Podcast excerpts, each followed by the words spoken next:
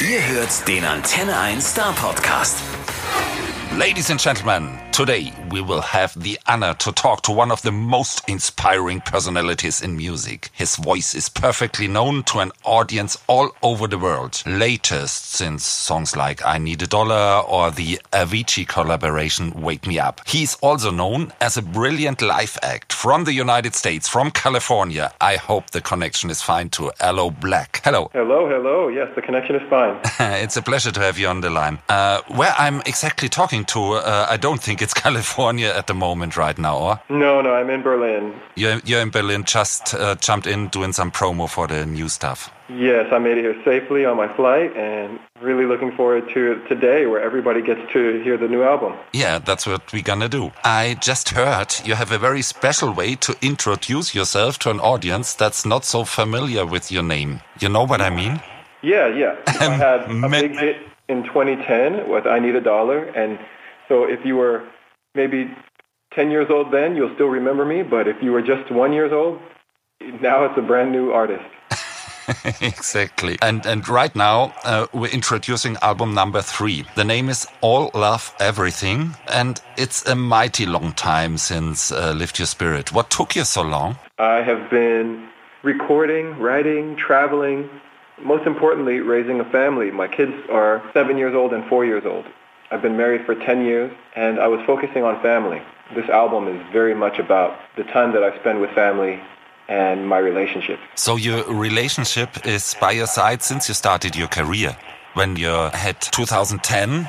2010, 2010 is when I got married, yeah. and that's also when I released uh, Good Things album and started having success with I Need a Dollar. Um, in 2013 is when my first child was born, and also when I started and released Wake Me Up. So it seems like whenever I release an album, something wonderful happens in my life. Okay. And, and I'm now? expecting something good to happen in my life this year as well. We'll see what happens. Okay, we wait for that.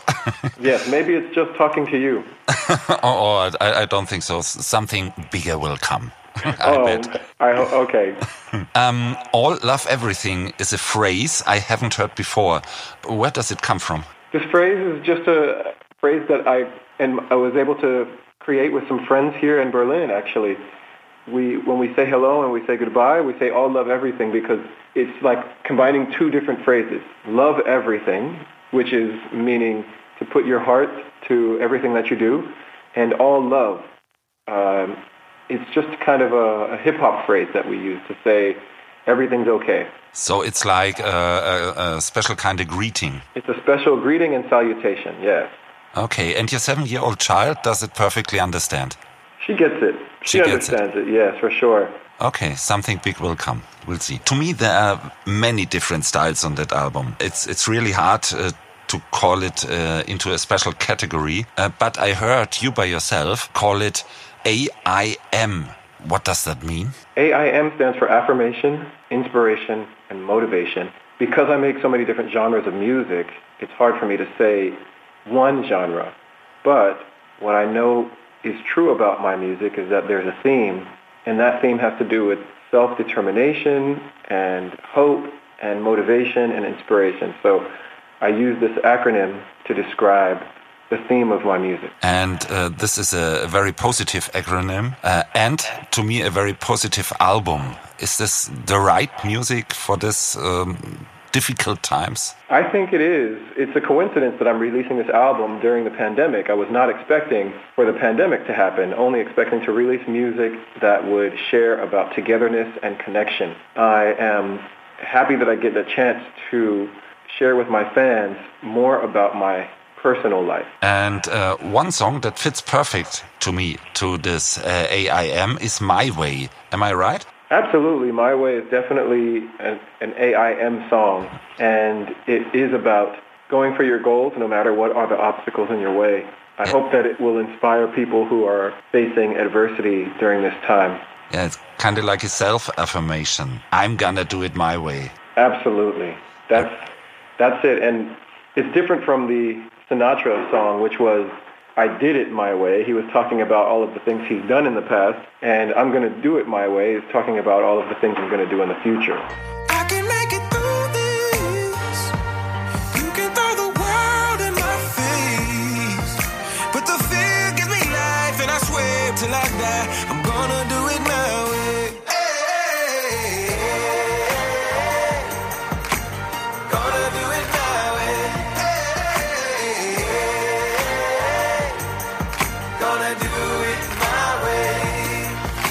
Real hymn and a great choir inside, reminding me of a gospel choir. Am I right? It is definitely like a gospel choir. It is um, a group of people that I uh, wanted to bring together so we could sing this song and, and make it feel like it was uh, a spiritual moment.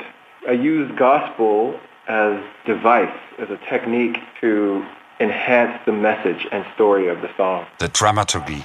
Yeah, yeah. it's more it's more dramatic with um, with the gospel. I think My Way has a few different other genres within it as well, but the ones that that stand out the most are soul music and gospel.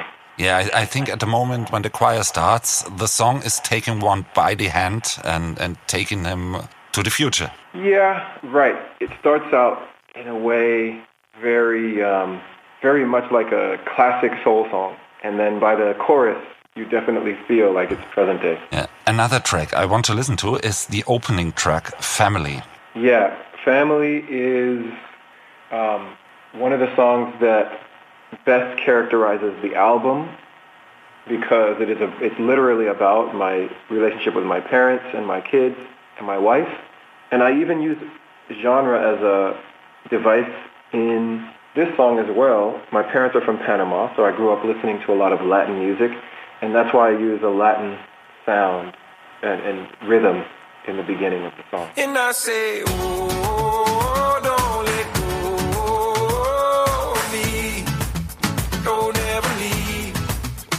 yes, I know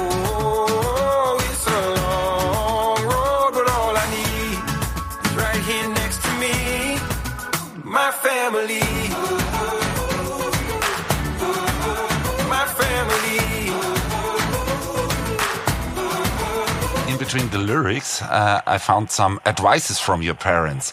Are these real advices or artistic license? I guess you can say both. I think I would have learned from my dad the same and from my mom uh, both of those those things but even more and when i'm writing a song my goal is to try to also be universal so that it applies for a lot of my fans even though these are personal stories there's so much more i could say so there are advices uh, you even want to give to the next generation i think i think in that way yes um, my my relationships are hopefully stories that you can find your own story within my messages.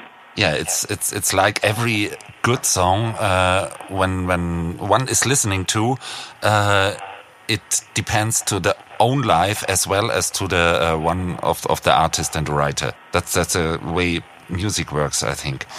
I heard your daughter is is already playing piano. She listened to your advices, or she's very talented. Yeah. So she really enjoys singing, and I was trying to tell her you have to also learn piano so that you can sing and play piano at the same time. So she's interested in in uh, learning to play um, new songs. She hears them and then she tries to make them on the piano, which is beautiful because she's just learning by ear. There's no pressure with a with a trainer or anything. So maybe in a couple of years we uh, can listen to her as a very special guest on on one of your next album. yes, and maybe that would be fun. Very fun for her to be on the next album. Let's uh, listen to another song, uh, Harvard. To me, a very nice folk song and a very inspiring story. It ain't been Harvard. And I ain't got no big degree. Everything I know, I learned it on these bitter streets. And I can't afford the good life. Well, only real love comes for free. And some days my head's up in the clouds, but I'm allowed to dream. I ain't been to Harvard is, is one of the key sentences in inside this. Uh, won't you tell us something about that song? Yes, Harvard is a story that I, I wrote about comparing my life to the life of someone else to see what is different and what is the same, and to show that in the end, no matter what the differences are, the similarities are much more important. And it's it's it's by the way uh, a, a, story not so often told. Also the the persons uh, this uh, the story uh, is about. Well, it's um it's a story really about just family.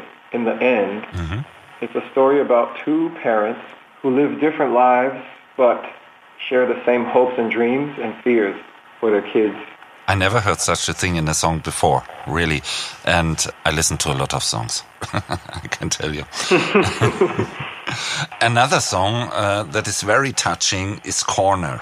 That's that, that's yeah, a, that, that's a kind of uh, I'm at your side song. Uh, Yeah, Corners and I'm at Your Side song. It's one of the earlier songs that was written for the album, and I decided that it was perfect for a theme for this album. Um, I feel like there's a lot of music in the world today that focuses on depression and anxiety and separation. And my goal is to create music that speaks about togetherness, connection, and love. Yeah, and, and you use an, as an analogy the boxing ring. Why, why uh, this analogy? Um, in, in America, we actually use this analogy quite often to say I'm in your corner. And the visual of boxing and fighting doesn't even register in the, um, in the process of using it. However, it does make a lot of sense because we are all engaging in this world. It's almost like some people who have a tougher time, they're fighting against whatever obstacles are in their way, whatever adversity is in their way, and they just need someone in their corner to help them with that fight. Yeah, and e- even that analogy, I think it's an American thing. I haven't heard it so often. I only can remember one time, and this was Nils Lofgren's song No Mercy, and this is a complete other context. Right. Yeah. So it's definitely a, an, um, at least uh, I understand it as an American expression. Yeah. Another song I want to listen to is Glory Days. Welcome to the glory days.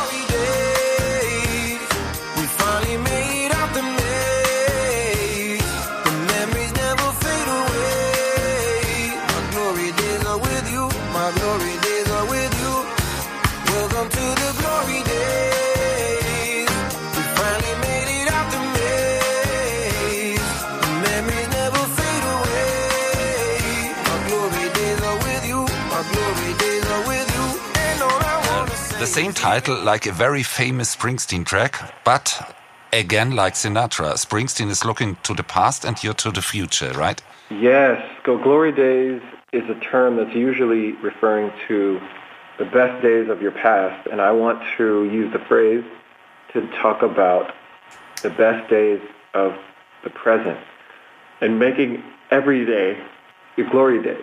So what we find is every song is, is looking forward to a future and it works in the way we just said it a couple of minutes before with the AIM thing. Yeah, I, I think that this album expands the AIM theme, and I include family. Um, so hopefully, you know, it it means more than just inspiration and motivation. It also means compassion. Yeah, and it's it's from from the little private things, the family thing, and and you can take it uh, in the same way for uh, handling with the world. Yeah, painting the world with love, uh, and that's what all love everything is meaning. Oh, I think that's a very very necessary thing right now. You're living in the American states. From a European view, uh, there are not so uh, glory days right now. We just uh, hear about racism, the corona crisis, and a president that seemed to us not the perfect manager to all this. Uh, are you looking forward to the election? I'm, I'm definitely looking forward to the election, and I'm hopeful that we'll have a new president. I feel like a lot of people are becoming politically active. They're recognizing how important this moment is, and they're going to choose for new leadership. Uh, you heard about that, uh, especially uh, this president uh, today tweeted that he has he's infected with the coronavirus. Does that change anything? It doesn't change anything yet. People still have to vote on November 3rd to see if who they want as a president. So for now, we just wait and, and see what happens early next month. We have one month to go.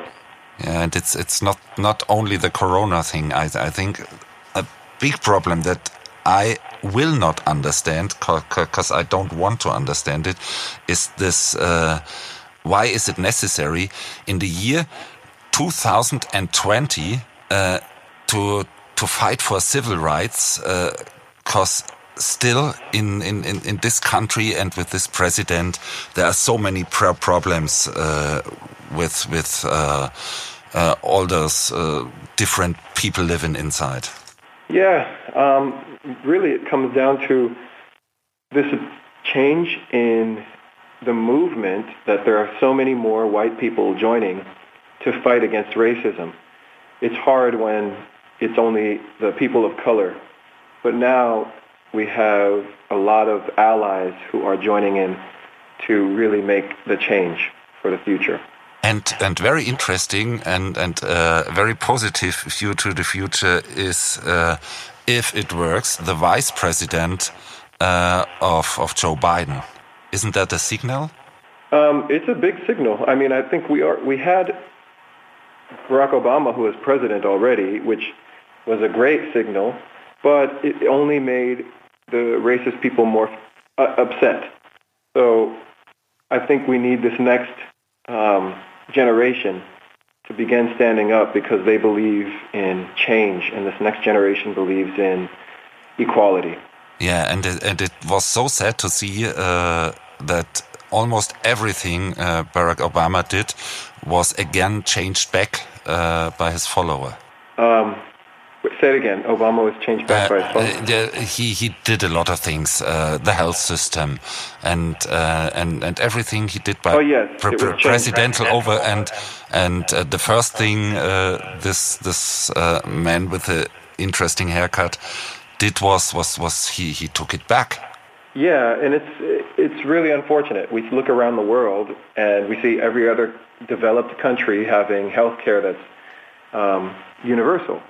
So it was only America trying to follow in what the rest of the world had already successfully done, and um, Donald and Trump is is making all of the mistakes possible during one one term. Yeah. Okay. Let Let's hope that it stays at one term. Because um, uh, I, I, remember when I was a child, to me, America was uh, the the United States were uh, kind of like a light fire, uh, very inspiring. The music, everything we, we, we got over here, and in the last four years, uh, that view changed, and I think I'm I'm not the only one who's thinking this way. Sad maybe the artists can do something uh, to bring it in a better way. What do you think uh, is the challenge uh, to artists in times like these? Um, well, the challenge in in times like these, in any time really, is to not just be an artist focusing on yourself, but to be a representative of humanity and people, and to take the opportunity to use your voice to help everyone. So in, in which way? Because very difficult right now. You, you aren't able to, to do any concerts or pu public things. No, not really. I'm just um, doing a lot of the music um, and performances online, virtually. Mm -hmm. I think there will be a time when we can be safe and do public things, but for now, I'm happy to just stay on the internet.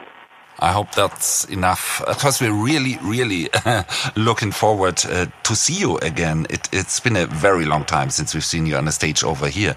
Uh, so, uh, of course, I, I, I, looked at your website if there are any tour dates or anything, but I didn't find anything. Are you planning something for a time after the corona crisis? I have no plans. I'm just going to wait until it's very safe until the protocols are in place, until the government says it's it's okay, and then start to create uh, concerts. Uh, and, and and by the way, uh, so uh, Corona uh, is affecting your daily life right now, massive.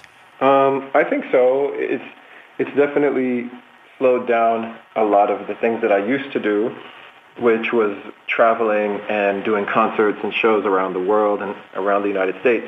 Um, but in a lot of ways, it's also just given me more time to be with my family because kids require so much attention. And so I get to spend a lot more time being a father to my kids. Do you think uh, the world will learn something out of this crisis? So maybe in the sense of your record? Yeah, the world should learn something out of this crisis is that we're all connected. It used to be just, um, you know, that we could be anywhere with everybody and do anything. And now we recognize how much we need each other when we're not allowed to be together in that same way. Um, and people are just eager to go anywhere where there's other people and energy. Um, I hope that my album will give people the feeling of connectedness and togetherness while they're with their families. And and and it uh, gives you the feeling that it is to me. Yeah, I, think every listener is is, is uh, doing his own movie to it. But but to me, it's sending out uh, uh a message like be kind love your next and and and try your best. Um, um, back to politics last time. It's not the only way to handle these times. For I found out a clothing company over in in California. I, th I think they are a clothing company called Patagonia, and they uh, put uh, little things in their dresses where uh, is written on uh, "Vote the assholes out." A thing I hope that will happen. But is this the right uh, way to use such harsh words? Well, it, it all depends. Um, it depends on if you believe that the people who are running are assholes or not.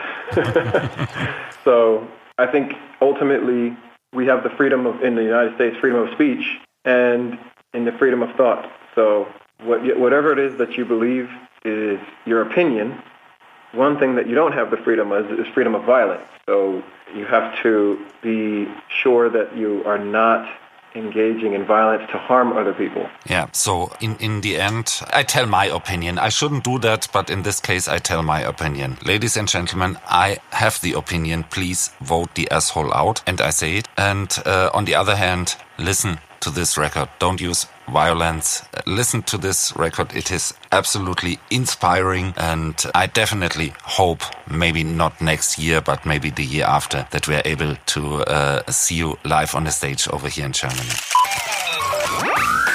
Der Star Podcast bei Antenne 1.